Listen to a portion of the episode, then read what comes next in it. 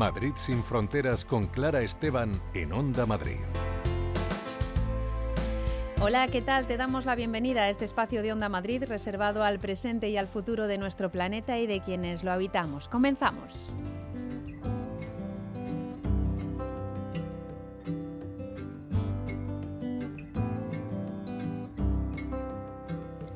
En nuestro programa de hoy vamos a hablar de la violencia hacia las mujeres que supone la prostitución con Sonia Sánchez, activista feminista, superviviente de la explotación sexual y autora de Ninguna mujer nace para puta. Además, el cineasta Guillermo García López nos contará cómo rodó Aunque es de noche, un cortometraje que nos traslada a la Cañada Real, un lugar con el que entró en contacto ocho años atrás y al que se acerca desde el respeto y la voluntad de visibilizar su realidad. Sobre las consecuencias medioambientales de la Ley Europea de Materias Primas Fundamentales que tiene que ver con la extracción de minerales muy valiosos, nos hablarán desde Ecologistas en Acción y también nos contarán desde Greenpeace las conclusiones de una investigación en la que se ha geolocalizado prendas que después de su uso se iban supuestamente a reutilizar o reciclar adecuadamente.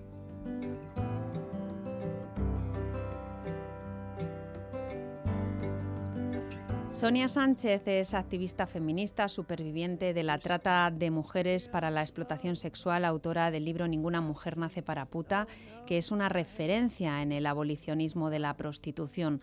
Sonia Sánchez, que es argentina, está en España, invitada por la Comisión para la Investigación de Malos Tratos a Mujeres, dando charlas, conferencias, y hemos querido aprovechar la ocasión para hablar con ella en Madrid sin Fronteras. Sonia, bienvenida. Hola, buenos días para todas y todos. Bueno, muchísimas gracias por atender nuestra llamada y eh, bueno, pues eh, escuchar todo lo que tú eh, tienes que contarnos de tu propia experiencia y también lo que bueno transmites en tus en tus charlas, en tus giras y también en tus libros. para empezar y para bueno introducirnos en este tema, cuéntanos Sonia cómo llegas a convertirte en víctima de la explotación sexual, cómo influyó también la pobreza en ello. Bueno, mira, es que yo he sido he sido una niña una, una niña cosechera de algodón, empleada doméstica hasta los 16 años cuando migré a la gran ciudad de Buenos Aires. Yo soy del, de la Argentina profunda. Eh, para progresar, escuchaste el verbo, progresar y terminé siendo la puta de todas y de todos. Uh, y quiero dejar algo bien claro, la prostitución es la violación de los derechos económicos, sociales y culturales. Ninguna mujer, ninguna mujer en el mundo elige con libertad ser puta. Esa elección dentro de la prostitución siempre es coaccionada, ¿comprendes? Entonces, entonces, eh, nada, yo migré a la gran ciudad a, a progresar siendo empleada doméstica, fui explotada laboralmente y, mm, y cuando le pedí aumento a mi patrona, en ese momento con 16 años, siendo estando sola en la ciudad de Buenos Aires, mm. eh, no me lo quisieron dar, así que ahí terminé en la calle, eh, aprendí a revolver la basura para comer, a dormir en, en, en los trenes. yo todavía con 16 años eh, yo no sabía lo que era la prostitución, no sabía que existían los proxenetas y las proxenetas, mm. no sabía que existía la trata. Eh, yo dormía en la, en la plaza a cielo abierto y se me cortó la menstruación, todo el tema de eso. Hasta que un día yo veía todos los días una mujer, varias mujeres, ellas venían muy temprano y se iban muy tarde a su casa y yo seguía en la plaza, ellas estaban limpias, yo estaba sucia hasta que un día pasé el Navidad, Año Nuevo, ahí en la plaza durmiendo y pregunté, bueno, nada, me acerqué a esa, la que me produjo más empatía y le dije, soy Sonia Sánchez, pequeña, y nada, ella me dio unos, unos pesos para que me comprara jabón, crema de enjuague, shampoo, porque claro, al tercer día que vos estás en la durmiendo en la calle sos mugre, y yo ya hacía casi seis meses que estaba... Hmm sobreviviendo en la calle. Bueno, hice eso, volví a la plaza a buscar a esa mujer e hice mi primera pregunta estúpida, ¿qué hago? Y ella me mm. contestó, y jamás en mi putísima vida me voy a olvidar la respuesta de esa mujer. Me dijo, sentate, los hombres van a hacer todo. wow. Mm, tremendo. Pues Una niña de 16 años. Y yo todavía ahí no había tenido ninguna relación sexual, así que yo me he sentado y, sabes, yo tengo 59 años ahorita eh, y lo digo porque estoy viva pero no sana. Ninguna mm. sobreviviente en el mundo que estamos vivas, ninguna estamos sana. Otras están enfermas de todas las de todas las enfermedades físicas.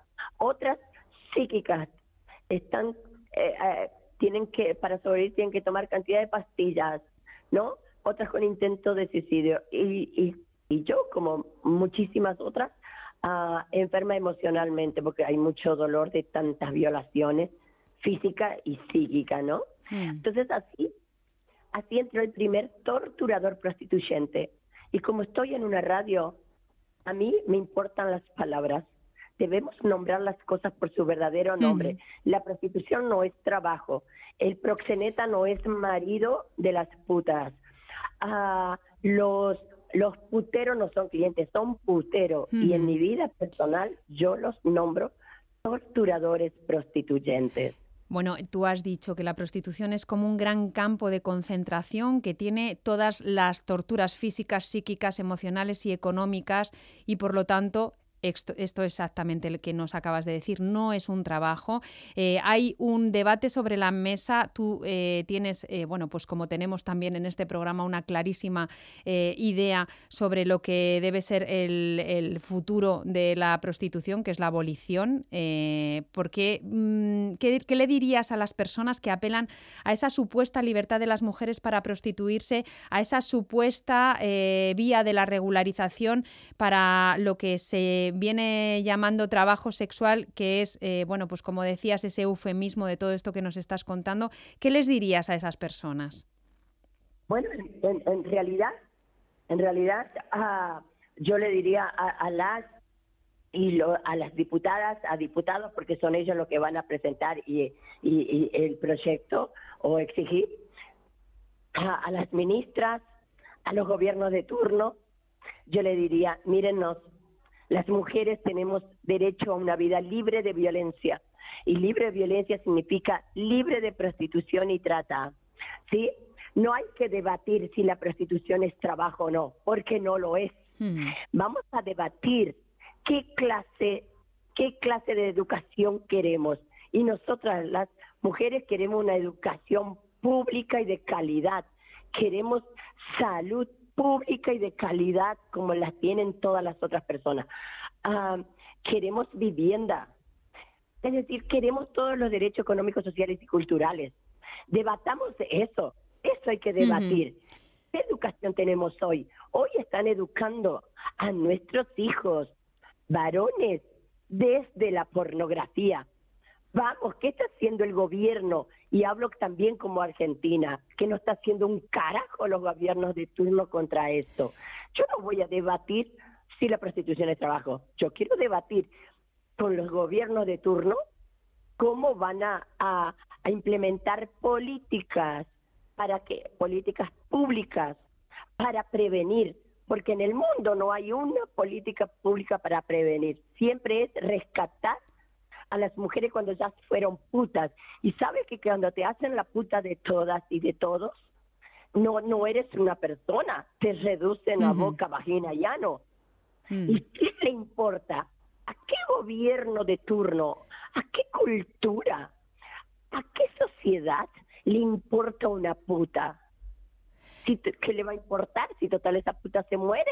Sonia, y a las putas del futuro hoy la estamos criando en nuestras casas. Es que es muy, muy interesante. Yo quería que eh, profundizáramos un poquito más en el tema de la educación y especialmente en la educación de los chicos, que son los que eh, en un porcentaje, desgraciadamente aquí en España, muy alto, porque somos uno de los países eh, pues con más prostitución en Europa, muchos de esos chicos terminarán siendo puteros, se terminarán acudiendo a, la prostitución. Eh, ¿Cuál es la educación? ¿Cómo se puede erradicar eh, ese, ese germen de la, de, la prostitución que eh, obviamente está en la educación afectiva y sexual de los, de los chicos?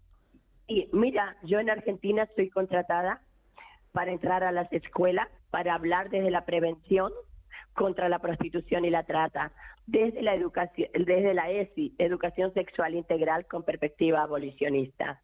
Entonces, cuando entro a las escuelas, ay, por favor, la mayoría, el 80% de las niñas, y estoy hablando niñas de 13 años, 14, 15, 16 años, están teniendo fans, OnlyFans, OnlyFans, sí. es prostitución virtual, no me jodas. ¡Wow! Y las mamás y los papás, cuando yo pido que mamás y papás puedan estar en la en la charla que doy, que no pueden, no todos y todas, eh, se quedan como, wow, ¿qué es eso? Y las hijas están siendo prostituidas a través de la OnlyFans, el TikTok, el cafecito, el, el el web, el web, webcast. Y nosotras creemos que nuestras hijas están estudiando en la habitación y en la habitación están subiendo fotos desnudas, fotos y no es erótico. Le están vendiendo a nuestras hijas hoy este sistema que pueden hacer dinero rápido con ah, contenido erótico.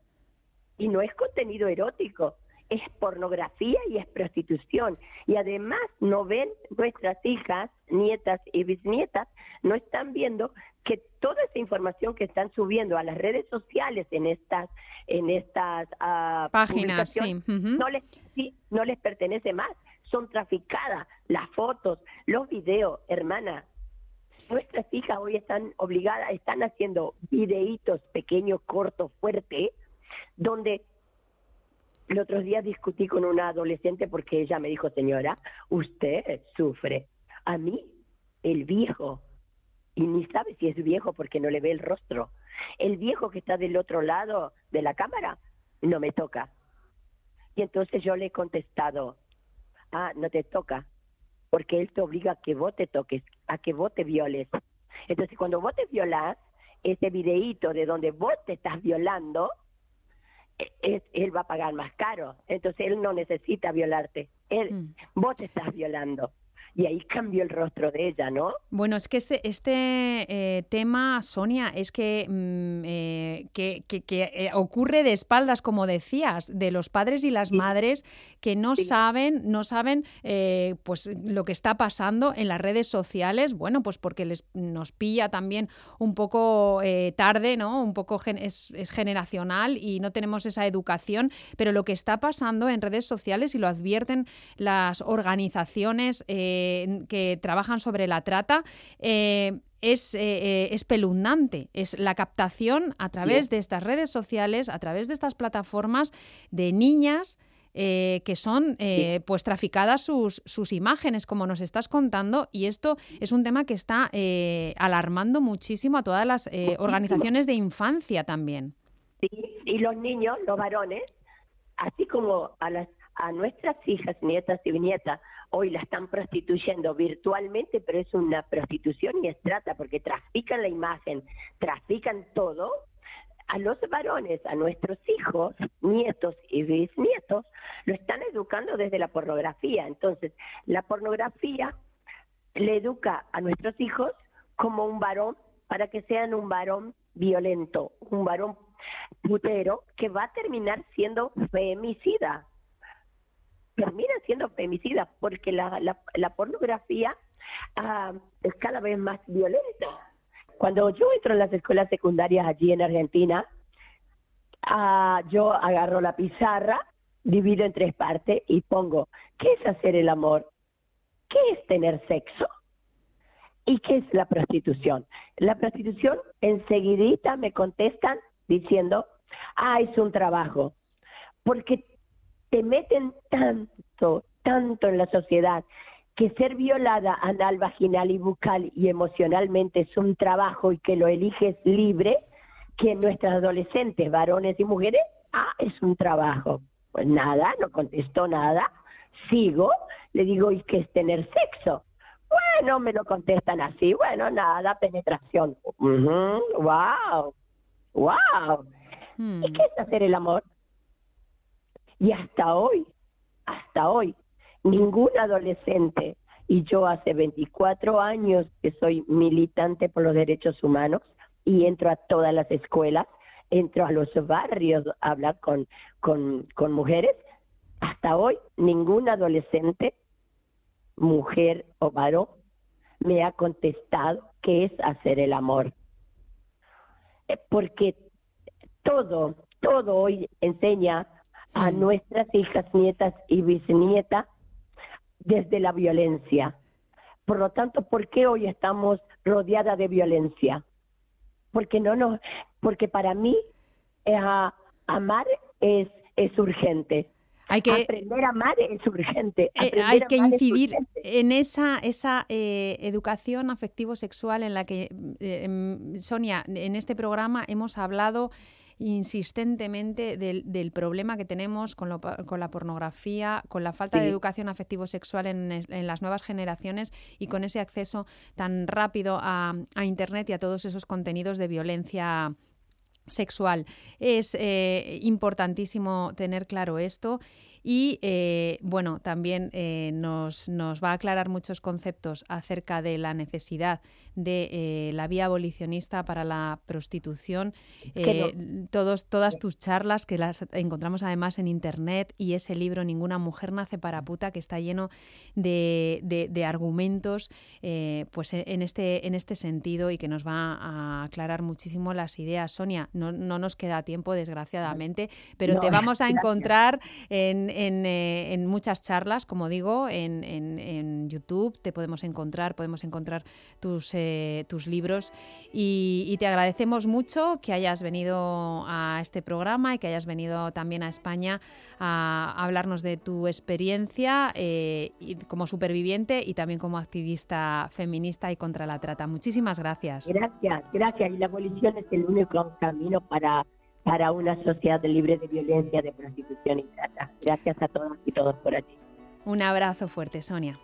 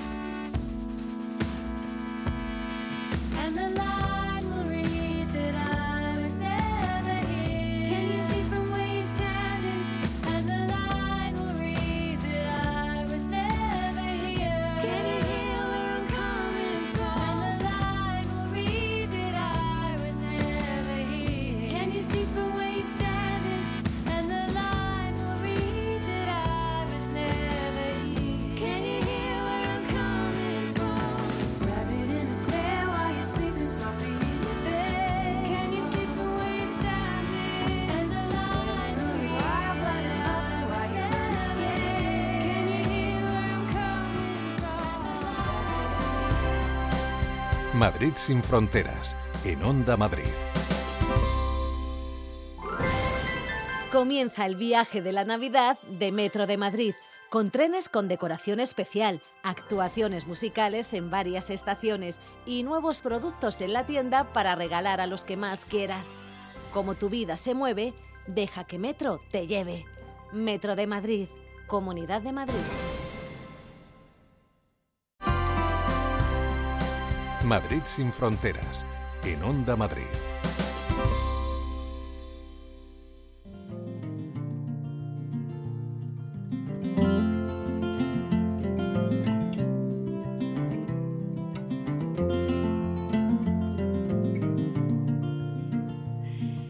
La Cañada Real es el escenario del cortometraje Aunque es de noche, que se ha presentado ya en varios festivales, entre ellos el de San Sebastián, fue seleccionado en Cannes, está nominado a los premios Forqué y también a los Goya. Este eh, de ganarlo sería el segundo de Guillermo García López, su director, que ganó el primero con Frágil Equilibrio, con eh, una película documental interesantísima que supuso su primer eh, contacto con la cañada. El protagonista de Aunque es de noche es Tony, un chico de etnia gitana que tiene que despedirse de su amigo Nasser, de ascendencia marroquí, que se marcha a Francia con su familia. La oscuridad de la cañada sin electricidad, la gasolina que alimenta los generadores y los cuentos junto al fuego enmarcan la despedida de estos dos amigos y su última aventura juntos. Entonces este fin de semana unos vídeos guapos, ¿no? Sí, pero tío, ya te he dicho que no puedo. ¿Por qué? Porque me voy pasado mañana a Francia. Tío. Pues cuando vuelva van a hacer más, seguramente. ¿Eh? Guillermo García López, eh, bienvenido a Madrid sin Fronteras. ¿Qué tal? Buenos días. Bueno, enhorabuena por estas nominaciones eh, de tu película. Eh, es eh, estupendo también que se ponga en valor eh, un trabajo como el tuyo en lo artístico y en lo que también nos toca mucho en Madrid sin Fronteras, pues en la parte social. la Cañada lleva desde octubre del 2020 sin luz. Tú la conociste antes. ¿Cómo fue ese primer contacto con la cañada y cómo te has vinculado a sus vecinos y vecinas? Sí, bueno, la, la, cañada la conocí allá, yo creo, alrededor de 2015, cuando estaba, mm, cuando estaba haciendo Frágil Equilibrio, estaba rodando Frágil Equilibrio. Y, mm, y bueno, me impactó mucho mm, cuando, cuando puse el pie ahí, lo primero, la, la distancia, ¿no? La distancia que hay de, de Madrid, pese a estar a 15 minutos, ¿no? Y por otro lado también la distancia de lo que vi respecto a los titulares que solía eh, ver ¿no? los medios de comunicación, ah, siempre poblados por temas relacionados con los sucesos y el, y el crimen, ¿no? Y, y yo allí también vi muchas familias de clase trabajadora que están luchando, ¿no? Por salir adelante.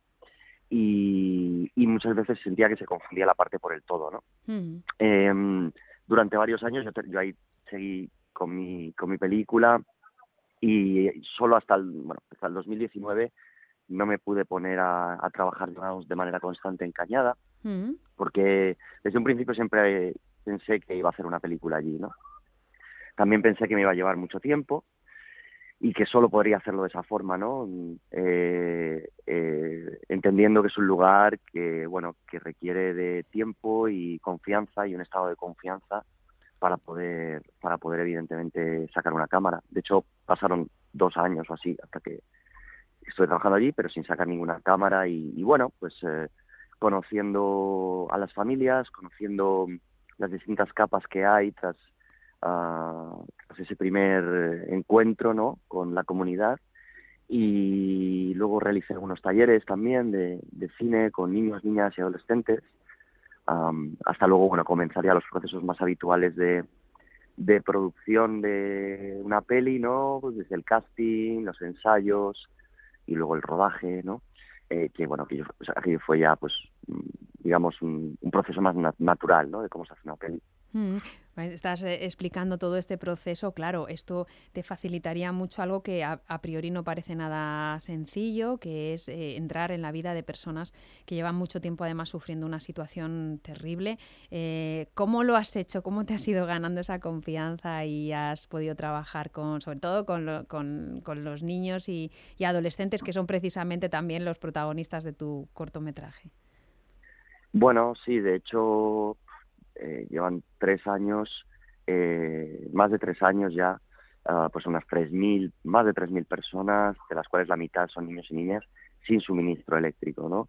Efectivamente es una situación que genera ah, una tensión constante, una sensación de desconfianza también, ¿no? Porque sí que es cierto que va mucha gente allí a hacer, pues bueno, con cámaras y a grabar reportajes y cosas y tal, y siempre un poco pues ellos sienten que, esas imágenes y eso que se hace ahí no solo no cambian su situación, sino que a veces hasta la empeora o es dañino para ellos, ¿no? Entonces yo creo que básicamente es una cuestión de, confianza y de tiempo, ¿no? Eh, tener tiempo y dedicar tiempo, que es una cosa, bueno, muy preciada y difícil, ¿no? De, de, entregar, ¿no? Eh, para, pues, pues, pues llegar a vivir el cotidiano, ¿no? y en lo cotidiano, en ese momento en el que no está pasando aparentemente nada, eh, pues eh, empiezan a pasar cosas, ¿no? Mm. Y eso es un poco de lo que se alimenta la peli, ¿no? Y mi trabajo. Y, querías poner el foco desde el principio en la infancia. Eh, querías mm, en que estos chicos fueran los protagonistas, que, se centrara en, estos chavales que, no sé qué edades tendrán, pero bueno, están ahí en la adolescencia, ¿no? Entre la infancia y la adolescencia. ¿Mm? Siempre se han generado unas imágenes de Cañada, como te decía antes, en las que, bueno, eh, se pone en duda mucho la representación real de la, de la gente y los vecinos y vecinas, ¿no? Hmm. Yo creo que la mirada de un niño es una mirada bastante limpia, transparente, todavía capaz de, de, la maravilla y el asombro, ¿no? Y esa es un poco la mirada que yo quería que tuviera la peli y yo con ella, ¿no? Eh, quizás sí podríamos tener unas imágenes de Cañada que no fueran eh, las de siempre. Y por otro lado, a nivel artístico, yo creo que, bueno, hay un interés por mi parte también ahí en, encontrar, en hacer un cine que, también, que es capaz de, conservar esa capacidad de maravilla, ¿no? Eh, ese asombro, ¿no? En los matices, nada, no estoy hablando de una magia impuesta desde fuera, ¿no? Estoy hablando siempre de la realidad, ¿no? Pero también la cuestión es cómo se mira esa realidad, ¿no? Con, con con qué amor, con qué dignidad se, mira esa realidad y, bueno, eh, esa capacidad que tenemos de encontrar en la propia realidad, eh, en las esquinas, ¿no? Eh, aparentemente invisibles de la realidad, encontrar esa magia que, que, todavía persiste y que yo creo que el cine además mm, en su propio en su propia esencia lo tiene no el cine es un hecho muy mágico en el que, bueno, eh, ya solo el hecho de una proyección de luz en una sala oscuras, ¿no? Con mucha gente, donde que además se proyecta sobre esa pantalla, ¿no? Eh, hay un hecho mágico y, en el cine y, y, en este caso, pues quería que fuera esa, ¿no? esa y solo esa, ¿no? La mirada, la mirada que arrojáramos sobre Cañada. Mm, sí, esta película tiene, bueno, pues también e, e, ese punto un poco de realismo mágico eh, que, nace de, los cuentos, ¿no? Que cuenta esa, abuela a la luz de la, hoguera y, esa mirada, como decías, eh, de, que el punto de vista pues es el de estos, estos chicos que mm, se van a separar. El cortometraje, por cierto, hay que decir que está nominado en la categoría de ficción porque es ficción, no estamos hablando de un, de un eh, documental de, de, la cañada, sino que es una historia, una historia de ficción eh, que toma como escenario este, este lugar y, con esta aventura, ¿no? Un poquito eh, cercana a esas aventuras iniciáticas que son una, una, referencia también en el cine y con la noche que añade también magia, esa oscuridad de la cañada. Eh, a, toda la historia. Eh, esto de eh, mm, rodar por la noche lo tenías claro también, o sea, de, que el grueso de, no todo el, documental, pero una buena parte sucediera por la noche. Sí, sí, sí. de noche se nota mucho más la ausencia de luz, ¿no? Y luego hay una relación dialéctica constante en la película entre la luz y la sombra, ¿no? Entre cómo, en cómo encontrar la luz dentro de toda esa oscuridad o de esa crudeza, ¿no? Esa luz es la que me interesa eh, registrar y creo que tiene mucha fuerza en el cine, ¿no? Eh, esa luz que hay en las personas. Y efectivamente es una ficción, es una ficción basada en un proceso eh, de observación y convivencia y documentación por mi parte, pero está todo plasmado en un, en un guion de ficción que, bueno, eh, que al componerlo pues me ayudaba a, de alguna forma a, contar y, a ser y a, liberarme también de muchas cosas para poder encontrar eso que te comentaba antes, ¿no? De, esa capacidad de maravilla y de asombro, ¿no? Eh, también me parecía que una película de ficción eh, tan vinculada a una realidad tan específica, con nombres y apellidos, ¿no? Como puede ser el sector 6 de Cañada Real, eh, mm, casi desde una cuestión política no podía ser interpretado por nadie que no fuera los residentes de allí. Claro. Y de hecho, bueno, eh, eso es algo que ha ayudado mucho también a que ellos sientan, que eso es el gran premio que uno recibe, ¿no? Que ellos sientan que, que, la película lo representa, que esas imágenes son suyas. Mm, claro, sería, sería, imposible que hubieras elegido un casting, o, o, no, sería honesto, ¿no? Que, que, el casting fuera, fuera de actores profesionales, pero también esto es obviamente un, una dificultad añadida el trabajar con, con eh, los vecinos y las vecinas, pero oye, creo que ha nacido una estrella, ¿eh? Porque tu protagonista es fantástico. Sí, yo creo que hay mucho talento allí y muchas veces pues es una pena, ¿no? Porque ese talento con dificultades de acceso a, la educación, no por ganas, porque mm. hacen un esfuerzo titánico por ir al cole, pero está muy lejos del cole a muchos niveles, ¿no? Eh, para llegar al cole hay que hay que hay que hacer hay que caminar mucho, llegar al autobús, bueno, en fin, una serie de dificultades y y claro, eh, bueno, nos parecía también que al final la idea era mm, también hay algo de retrato, ¿no? O sea, si, pese a ser una ficción, también hay, un interés por el retrato que, que, me gusta mucho. Y la idea era, pues, retratar a las personas tal y como son, ¿no? Con sus particularidades, a sus, eh, su sentido del humor, su forma de hablar, sus rarezas, sus enigmas, que es un poco lo que hace también que existan dentro de una peli, ¿no? Y, yo creo que le dan a ¿no? le, dan a, la peli un carácter único tan único como son ellas no y eso a mí me, me encanta me encanta. Y el trabajo fue un poco siempre en esa dirección no intentar pues que la cámara y la frialdad de la cámara y del equipo de rodaje y de bueno lo que es hacer cine no congelara sabes no hiciera rígido la realidad que yo había visto eh, viva no y que, claro, al poner una cámara se congela, ¿no? Entonces ese, trabajo de deshacer y volver de nuevo a la, a la, realidad y a la vida, ese fue el trabajo constante eh, en, en la dirección de actores, ¿no? Y también, bueno, la idea de crear un espacio diferente que no estaban acostumbrados a vivir y que, y que bueno, algunos lo disfrutaron mucho, ¿no?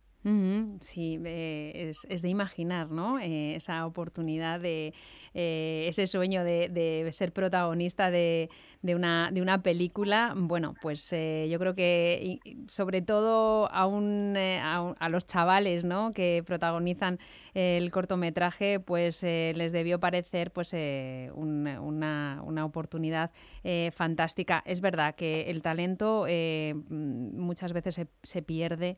Eh, por las dificultades económicas. Mm, eh, y respecto al, cine como, como, herramienta también eh, social, el cineasta, un cineasta como tú, eh, pues elige los temas, elige cuál es su rumbo, elige cuál es su impronta en, en, su obra y, tú mm, tienes cierto compromiso con el cine social, ¿te sientes un compromiso social como cineasta? porque tu película, recordemos, la película ganadora de, de, un Goya, Frágil Equilibrio, de 2015 también eh, giraba en torno pues, eh, a las palabras del expresidente eh, José Mújica, el expresidente de, de Uruguay, y, bueno, tenía también una, una potente carga social. ¿Sientes ese compromiso? ¿Es tu camino? Bueno, el camino lo, yo creo que lo vamos trazando en el día a día. Mm, en paralelo a la vida, ¿no? Y en paralelo a lo que sientes. Yo sí que noto una diferencia respecto al que hizo, al cineasta que hizo Frágil Equilibrio, eh, quizá más joven, también más idealista, ¿no? Em, aquí yo creo que sí que pervive un interés por, cómo afecta en lo íntimo, eh, y siempre me interesa más ese, ese nivel, ¿no? Cómo afecta en lo íntimo, pues bueno, las complejidades de este esta sociedad que vivimos tan, ¿no? Este capitalismo impaciente, una sociedad del consumo eh, pues agresiva, ¿no? Y cómo, pues cómo afecta en los márgenes. Sí que, sí que eso me parece, me parece relevante, ¿no? Hay algo que también yo intento, yo trabajo, suelo trabajar de manera bastante intuitiva en ese sentido. Me dejo atravesar por, por personas que conozco y, y, mundos, ¿no? Espacios que, que, descubro, ¿no? Lugares. Y siendo honesto, ese es el, un poco, hay una, un, primer flechazo con una realidad que de la que parten mis películas. Eh, pero, pero no, nunca me han gustado las etiquetas, nunca me ha gustado tampoco la idea de como que eh, debo seguir un camino forzado por algo que no sé por algún por obras que, que funcionan entonces es como que tengo que seguir ese camino. Y que es cierto que por ejemplo ahora acabo de este año hice también otro otro cortometraje no en Portugal una producción franco-portuguesa que todavía no se estrena en España pero es es otro es, otra cosa y entiendo que hay elementos también no de, de todo esto que te comento no porque por ejemplo es, es una historia erótica es un es una relación de amor entre dos mujeres en sus cincuenta y pico años, de, pero dentro del y es una es una película pues con un alto componente erótico, pero dentro de un contexto que me interesa, ¿no? Que es el pues un contexto del, del puerto de Matosiños en Oporto, eh, con sus luchas sindicales, con esta confrontación entre el viejo mundo y el nuevo mundo de la globalización, o el viejo mundo de los pescadores y las rederas, ¿no? que además están interpretados por actores no profesionales de allí, son pescadores y rederas de allí, pero que, bueno, eh, eh, la, historia se inscribe dentro de este mundo y, por supuesto, está eh, atravesada por ese mundo, ¿no? Entonces, sí que, no sé, hay algo ahí que me interesa mucho de la realidad tangible, pero, pero también me interesa mucho y una realidad que suele estar en zonas de la sociedad que no suelen ser vistas, ¿no? Hay algo ahí de invisibilidad que me apetece, que me gusta poner ponerlo en las imágenes, ¿no? Ponerlo en relevancia, en el, ponerlo en el centro, ¿no? De la atención.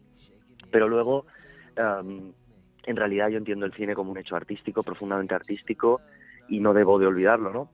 Porque en ese sentido, pues soy, lo primero soy cineasta y eso es lo que yo puedo aportar y con lo que puedo y con lo que puedo pues eso aportar un granito de arena a la sociedad y pues, pues a través del arte como tal desafiarla no yo creo que ahí está la cosa no intento que no sean películas de tema son películas de sentimientos mm. películas que se centran en las personas no eh, y luego donde estén inscritas esas personas o donde estén digamos ubicadas pues eso ya también sí ahí sí que veo elecciones de se toman decisiones de que tienen que ver con con explorar esa esa relación dialéctica que hay todo el rato entre el pasado y el futuro, ¿no? Un futuro incierto siempre, eh, una globalización que estamos viviendo que, que bueno, arrasa con, con, con, la identidad y con la personalidad, ¿no? la persona individual. Entonces hay algo ahí que sin duda me interesa, que yo también lo veo en mis propios trabajos y sobre todo en las primeras pulsiones que tengo al empezar un proyecto. ¿no? Mm. Eh, Guillermo, esta, esta, última, esta última película que, que, que, estás todavía que está en fase de, de, en proceso, eh, ¿tiene título o aún no? Eh, hay un título de trabajo sí. es Ciudad sin sueño. Eh, pero pero como se verá. todos mis proyectos ¿eh? se verá no, como todos mis proyectos claro eh, es todo un proceso muy vivo y, y, me gusta pensar que solo al final sabemos lo que es no eh, y es un estado de trabajo en el que me gusta estar. bueno, pues estaremos. Creo que le aporta algo bueno a la, a la película. Estaremos pendientes de, de, ella, pero de momento mm, nos ocupa, aunque es de noche, que es ese cortometraje que, como está en festivales, pues no se va a poder ver así en abierto, pero ojalá y se lleve muchos premios con esa mirada eh, de Guillermo García López hacia esos lugares poco visibles de la sociedad donde encuentra historias eh, que cuenta magníficamente y que queremos agradecer también eh, porque nos las regala al público después. Guillermo García López, director de Aunque es de noche, muchísimas gracias por eh, contárnoslo, muchísimas gracias por tu cortometraje y mucha suerte. Muchísimas gracias a vosotras. Un abrazo. Un abrazo.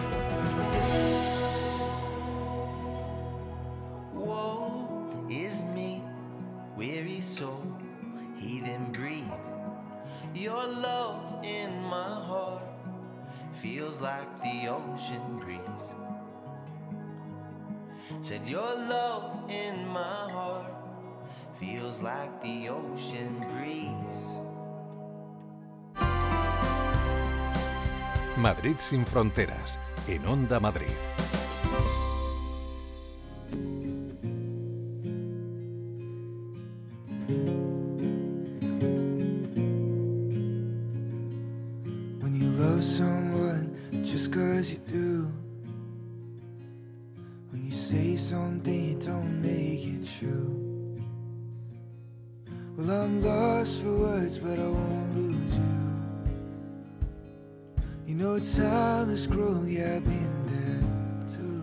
130 organizaciones ecologistas se han manifestado en contra de la Ley Europea de Materias Primas Fundamentales. La Unión Europea presenta esta ley como una forma de reducir la dependencia externa de materias eh, que son clave en diferentes sectores tecnológicos. Litio, cobalto, níquel, galio, boro, titanio, wolframio son estos minerales escasos, muy valiosos, pero cuya extracción genera muchos problemas de derechos humanos y medioambientales. Esta ley además va a afectar de forma muy especial a nuestro país. Joan Evans es responsable de minería de Ecologistas en Acción. Joan, bienvenido al programa. Gracias por estar con nosotros. Hola, un placer. Bueno, y gracias por explicarnos esta ley que seguramente es poco conocida a nivel general, eh, pero que nos puede afectar mucho, ¿verdad? Aquí a España en, en concreto.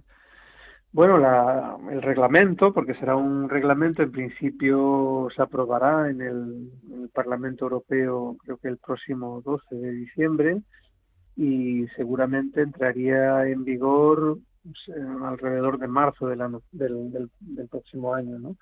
Entonces esta ley lo que lo que va a implicar es que los proyectos extractivos, o sea, los proyectos para abrir nuevas minas, eh, la tramitación se va a hacer de una forma express, o sea, en un tiempo eh, muy distinto al que al, al actual, o sea, se van a acelerar muchísimo los procedimientos y eso obviamente va a, va a afectar a, a, los derechos de participación pública, al derecho de, de la gente a, a, informarse, a participar, a, dar sus observaciones a los proyectos, ¿no? Eh, y por otra parte, eh, va a suponer, eh, porque crea una figura nueva que son los proyectos estratégicos de interés europeo, va a suponer una financiación eh, o sea, que, que, entre muchísimo dinero a, a, a, financiar este tipo de proyectos que uh -huh. ya de por sí muchas veces son especulativos. Entonces, esta combinación de, de prisa y mucho dinero eh, puede ser eh, potencialmente catastrófica. Si te parece, Joan, eh, explícanos, por favor, cómo impacta eh, pues, alguna de estas materias que, que, se van a buscar, porque son muy valiosas, sobre todo para el sector tecnológico. Eh, por ejemplo, pues aquí en España tenemos, parece, cobre, litio, silicio o wolframio o tungsteno, ¿no? Creo que eso, estos son algunos materiales que tenemos, no lo sé, ahora me lo, me lo explicas tú, pero ¿cómo ¿Qué implicaciones tiene eh, medioambientales o de derechos para las eh, personas que, viven en el territorio eh, el que pongan, el que se explote una, una de estas minas? Bueno, pues por ejemplo, muchas de las minas de cobre, mencionabas el cobre, que se están intentando reabrir o que son minas nuevas, están en la faja, lo que los geólogos llaman la faja pirítica, ¿no? En el sur, sobre todo en Andalucía, también se extiende por el Algarve en Portugal, aunque también hay minas propuestas de cobre en Extremadura, en Galicia, algunas funcionando también en Asturias. Y, por ejemplo, eh, en el caso de la faja pirítica hay dos ríos que son mundialmente famosos, ¿no? los ríos Tinto uh -huh. y Odiel, eh, que, digamos, como consecuencia de esa explotación eh, intensiva ¿no? a lo largo del último siglo y pico, de, de, esas explotaciones de cobre en, en, en, la cuenca hidrográfica de los Tinto y Odiel ha, ha, hecho que esos ríos hoy estén completamente muertos, o sea, de aguas abajo de las minas, ¿no? Mm. Y son ríos que además, eh, por ejemplo, los aportes de, de, de, zinc y de cobre a, a los mares y océanos del mundo, pues eh, gran parte de sus aportes son responsabilidad de estos ríos, relativamente pequeños en comparación con, con Amazonas, con el Ganges, con otros ríos del mundo, pero son estos ríos y una mala gestión a lo largo de todo este tiempo lo que ha hecho que, que, tengan este impacto. ¿no? Otro ejemplo es pues la Sierra Minera de Cartagena, la famosa bahía de Pormán, o sea, tenemos muchísimas experiencias en el Estado ¿no? de, malas prácticas mineras y también de la inhabilidad, ¿no? de la incapacidad de las administraciones de solucionar estos problemas y el legado de esta de esta minería que la minería metálica pues la mayoría de, las minas cerraron en los años 70 y 80 pero las consecuencias han, se han dejado han, continuado ¿no? otro ejemplo es Aznalcóllar no seguramente el más famoso en la mina de los frailes eh, hace 25 años algo más ya eh, se produjo aquel desastre por una rotura de una balsa de, de lodos y 25 años después la empresa sueca eh, literalmente se hicieron los suecos y, nunca llegaron a pagar, ¿no? Y ahora precisamente, ahora mismo, conforme hablamos, está el procedimiento abierto para reabrir esa esa mina y, bueno, y eso son un poco las consecuencias, ¿no? Contaminación de las aguas, eh, problemas de drenajes ácidos, metales pesados tanto en aguas subterráneas, en aguas superficiales y zonas costeras. Hmm. Y eso es algo que tenemos ejemplos, eh, demasiados ejemplos por toda la geografía peninsular, desde Galicia, Asturias y, obviamente toda la, todo el sur en la zona de influencia de Andalucía, eh, Murcia, el, por la Sierra Minera, la contaminación al, al Mar Menor. O sea, por desgracia tenemos demasiados ejemplos de, de esos, de esos impactos que tienen este mm. tipo de minería. Estamos hablando de una contaminación que es eh, terrible para el medio ambiente, para los ecosistemas en los que se producen esas extracciones y que además son muy persistentes, como nos decías, es, decir, que eso, eh, esa contaminación, revertirla es, es, muy difícil porque se queda en las aguas, en, los, en la tierra. Em, Mm, y ahora acelerando los procesos y con esa inyección económica que se va a, que va a venir de, Europa porque interesan mucho estos, estos eh, materiales, eh, esto se va a multiplicar. Sí, y, por desgracia se va a multiplicar, digamos, eh, sobre todo generando una competencia desleal a las alternativas que hay a la minería, ¿no? que son la recuperación de metales, el reciclaje, entonces eh, este eh, en lugar ¿no? de asumir nuestra responsabilidad por los metales que ya están en superficie, ¿no? que ya han entrado en nuestro metabolismo socioeconómico, continuamos alimentando, y es también alguna crítica muy grande a esta nueva ley de, de el reglamento de materias primas críticas, que por ejemplo no, se, no fija eh, objetivos en términos de reducción de la demanda. ¿no? O sea, Europa con menos del 10% de la población mundial, eh, digamos que acapara eh, más del 20%, alrededor del 20% de la demanda de, de, metales y minerales. Entonces aquí hay una responsabilidad muy grande en relación a, qué, qué, se hace ¿no? con eso que extraemos y que, eh, por ejemplo, en el caso de un teléfono móvil, al cabo de un par de años o tres, pues acaba desechando. Eh, muchas veces, o sea, todos esos residuos eléctricos y electrónicos son infra reciclados, o sea, no se aprovecha cuando son reciclados, cuando no se aprovechan los la cantidad de metales que, que, hay ahí y muchas veces se mandan precisamente a terceros países, acaban en Asia, pueden acabar en China y esto también, eh, digamos, cuestiona ¿no? Ese, toda esa narrativa de la seguridad del suministro, de las cuestiones geopolíticas, cuando al final, eh, por un lado, por ejemplo, todo ese, ese tesoro ¿no? de residuos eléctricos electrónicos se acaba mandando a otros sitios, en lugar de, intentar recuperar esos metales aquí, y por otro lado también es cierto que la, la, a veces los y con mucha frecuencia los minerales extraídos aquí, pues se acaba mandando también a otros países para procesarlo allá. ¿no? Es incluso el caso de, algunos proyectos de litio que estaban siendo propuestos y que curiosamente ese litio extraído en la península iría a China para procesar y después para volver convertido en baterías. Entonces, eh, hay creo que también mucha demagogia ¿no? en, toda, en toda esta narrativa de de la seguridad del suministro y de la importancia de queremos... combatir ciertos, eh, ciertos temas geopolíticos. Queremos ser más autosuficientes con las materias primas, pero al mismo tiempo nos vamos a convertir en, la mina de estos metales de otros, de otros continentes, de, en concreto de Asia. Claro, los suministradores, ¿no?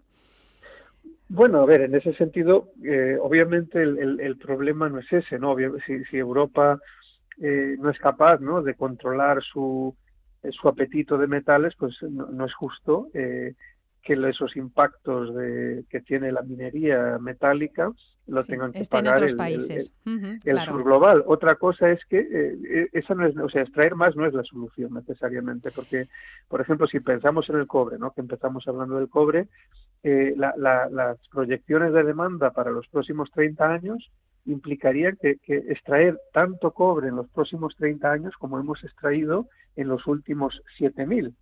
Y el problema es que en los próximos 30 años el tipo de yacimientos que están disponibles ya no son los de los últimos 7.000 años. Eh, los yacimientos minerales se evalúan, digamos, su potencial económico en la ley, la ley o la concentración mineral, o sea, la cantidad de metal o de material económicamente de interés económico que hay por cada por cada, digamos, eh, por el volumen total ¿no? del yacimiento. Entonces, en los años 30, por ejemplo, la, la, típica mina de cobre tenía una ley del, del y medio o incluso más, incluso del, del 2%.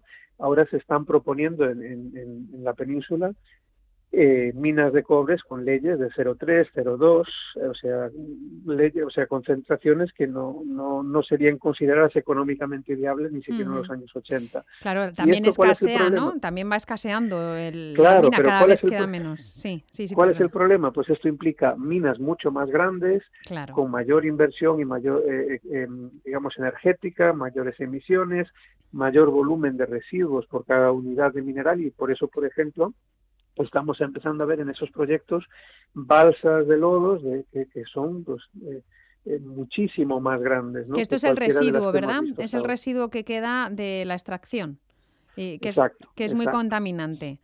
Exacto. Entonces, por, por, cada, por cada unidad de, de digamos, de de, metal que se produce, pues hay más de, más de 100 unidades, digamos, de residuos. Muchos de estos residuos altamente tóxicos en instalaciones de residuos mineros muy peligrosas, digamos, por su enorme tamaño. Estamos hablando de instalaciones de, millones ¿no? de metros cúbicos de, de lodos. Eh, que caerían, digamos, en el caso de, catástrofe, en el caso de rotura de fallo catastrófico, pues que lo que pasó en Doñana, pues eh, sea realmente un, casi una broma, ¿no? Comparado con lo que podría pasar, por ejemplo, si fallaran las balsas de, Río Tinto, que son muchísimo más grandes y que ahora mismo, conforme hablamos, están, se están recreciendo, ¿no? Todavía más. Por lo tanto, tenemos mucho menos material, mucha más demanda, mm, hay que hacer un trabajo mucho más contaminante y más insostenible medioambientalmente para extraer ese poquito de, metal o de material eh, y como alternativa las organizaciones, bueno, pues lo, lógico y lo racional, reducir y reutilizar, ¿no? Y reciclar. Sí, o sea, hay, hay, muchísimo potencial, o sea, incluso de, elementos como el cobre, ¿no? Que es donde están, donde se están contemplando que se abran nuevas minas. Eh, hay, hay, muchísimo cobre, digamos, en, en el, en la, en, como metales secundarios, metales que ya están en circulación. Y sin embargo, eh, tal vez por el estigma, ¿no? De, de injusto de considerar, pues eso, la recuperación de metales, ¿no? Los, los chatarreros de toda la vida como algo eh, digamos, poco noble, pero al contrario es, o sea, eh, son los, los, los, que eran chatarreros, ¿no? Los recuperadores de metales, los que son los héroes climáticos, porque son... Unos visionarios, de, de, hecho, de la economía verde. Exacto, exacto. Mm. Entonces, la, la, las empresas mineras ahora se están intentando eh, vender, ¿no? Como héroes climáticos, ¿no? Como la solución a todo esto, cuando realmente la solución pasa por, por la recuperación y eso ya no solo la cuestión de, poner, digamos, los medios necesarios para que esos metales no se vuelvan a, disipar en el ambiente, además muchas veces contaminando, pero también eh, pensar, por ejemplo, en, el diseño de los productos para que sean reparables, para que sean reciclables, para extender su vida útil y, esto, digamos, eh, tiene esas dos partes, ¿no? Por un lado, reducir la demanda mediante todas esta, estas políticas que, no estamos, que estamos ignorando, o sea, estamos simplemente consumiendo de forma compulsiva sin pararnos a pensar en las consecuencias de su consumo y, por otro lado, considerar realmente eh, el, la responsabilidad que tenemos por eh, utilizar bien y, digamos, también dejar un, y, pensando en las futuras generaciones, ¿no? Porque lo que se está poniendo sobre la mesa es extraer, eh, acabar con todas las reservas conocidas de, de níquel, de, de, litio, digamos, en los próximos 30 años pero ¿y después qué? ¿Y luego qué? Eh, Efectivamente. Porque eh, las eh, entiendo que los materiales o se recuperan de los de los dispositivos o de los de los de, los artículos que están en desuso en ese momento o ya no se recuperan. Es decir, que necesitamos una política de recuperación de esos de esos metales ya mismo, ¿no? Porque si no se, se perderán. Entiendo. Claro, hay que pensar que, en Europa, ¿no? que nos tenemos como muy responsables en este sentido, eh, hay, o sea, muchos teléfonos acaban o incinerados o acaban en vertederos, y esto es cierto para otro tipo de residuos eléctricos y electrónicos. Entonces, eh, estar planteando, pues, abrir nuevas minas cuando hay un, un, derroche y un desperdicio colosal de metales, y, eso es solo un ejemplo, o incluso, por, estábamos hablando de teléfonos, pero, por ejemplo, pensemos en la movilidad, ¿no? Ahora que se habla tanto del coche eléctrico. Hmm. Eh, parece que la solución ahora de, a, descarbonizar, y tenemos que descarbonizar, es, es, digamos, sustituir, ¿no? Uno a uno cada coche de combustión interna por coches eléctricos, ¿no? Mm. Cuando realmente los coches de uso individual, el 90 y pico por ciento de su tiempo están parados, no se usan, y después que sirven para normalmente mover, o sea, dos toneladas de peso del, coche y, claro. como mucho 100 o ciento y pico kilos de una o dos personas. Entonces ahí hay que replantearse, por ejemplo, la movilidad, antes de, de decir que tenemos que sustituir todo el parque móvil por coches eléctricos. Claro, es un parche, pero el futuro realmente está en el transporte público, en el transporte colectivo, en otra forma de, movilidad más sostenible, como por ejemplo el tren del que hemos hablado mucho también con ecologistas en acción, como bueno, pues eh, la movilidad del futuro, ¿no? El emblema, el icono de la movilidad del futuro. Pues eh, muchísimas gracias, Joan Evans, responsable de minería de Ecologistas en Acción, por darnos la información, esa información que es muy poco accesible, estas cosas suceden y la ciudadanía pues normalmente no nos enteramos eh, y eh, bueno, y algo podemos hacer, exigir a nuestros eh, políticos, a nuestros gobiernos y, también pues mirar nuestro consumo. Muchísimas gracias. Muchísimas gracias a vosotras. Un saludo. Un saludo.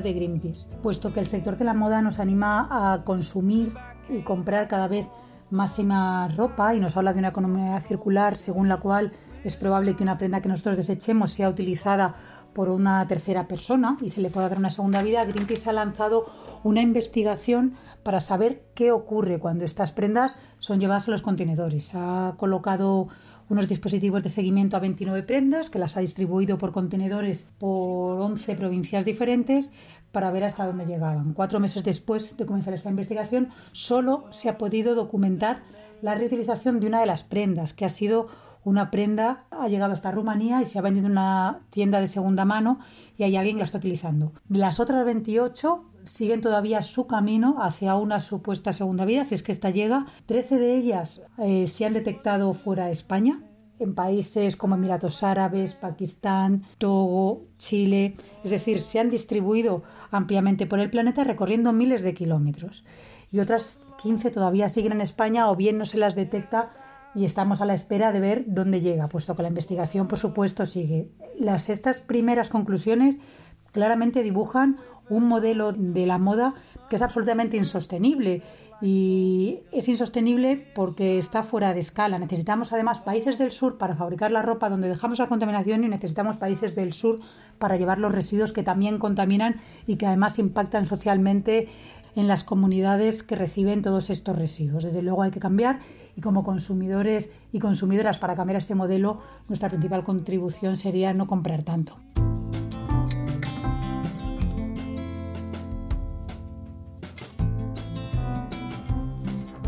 Pues así termina nuestro programa de hoy. En la realización ha estado José Hoyo. Gracias por acompañarnos y que tengas una feliz semana.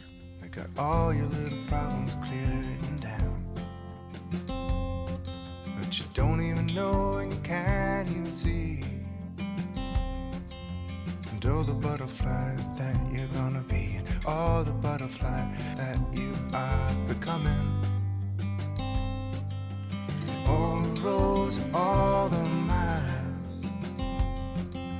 But hair grows gray, I stay wet. Fall into bed, turn out the light, fall asleep.